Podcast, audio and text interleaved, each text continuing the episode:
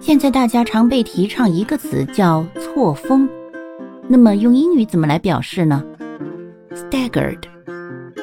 例如，The university has been asked to stagger its spring semester opening dates and make preparation for online schooling。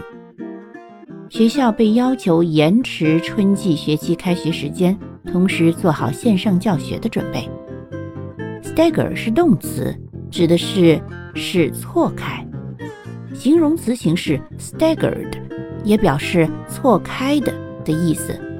比如说，疫情期间错峰上下班政策就可以被说成是 staggered working hours。